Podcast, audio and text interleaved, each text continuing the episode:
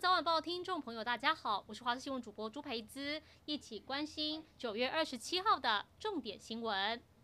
又到了秋天吃大闸蟹的季节，由于今年碰上干旱，养殖成本增加，预计未来大闸蟹价格看俏。而为了防止大闸蟹被偷，不但辖区警方加强巡逻，蟹农也在养殖池旁边架设了围网跟监视器，透过科技跟人的双重监控，保护辛苦养大的大闸蟹，一只都不能少。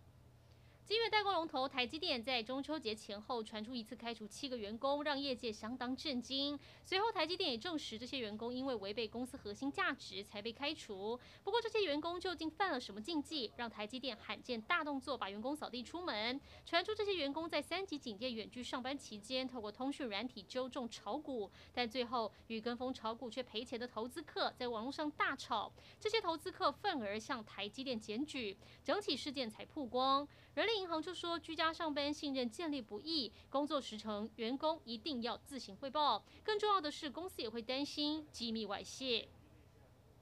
今年五月，国内本土疫情爆发，万华群聚让不少公关小姐转战中南部。其中两个万华小姐跑到南投草屯的东方红养生会馆工作，引发十二人群聚感染，东方红也被勒令停业。如今八大行业都还不能营业，东方红却被发现换老板改招牌做按摩店，要重新开张。县府说，只要遵照中央规定，戴好口罩纯按摩就能营业，但也怕业者违规，会请警方加强临检。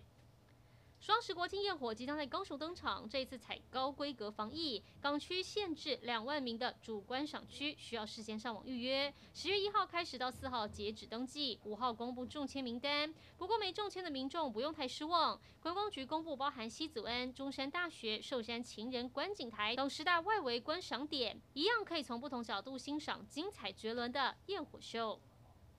美国总统拜登表示，美国将在近期内公开接种辉瑞疫苗加强剂，而拜登也强调自己会去打加强剂。辉瑞加强剂的优先施打对象是六十五岁以上的长者跟重症风险群，目前已经有六千万人符合接种资格。另外，辉瑞药厂最新研究结果显示，疫苗对孩童是安全且有效的，因此已经向美国食品及药物管理局 FDA 申请核准为五到十一岁的紧急使用授权，预计在最近几天就会通过。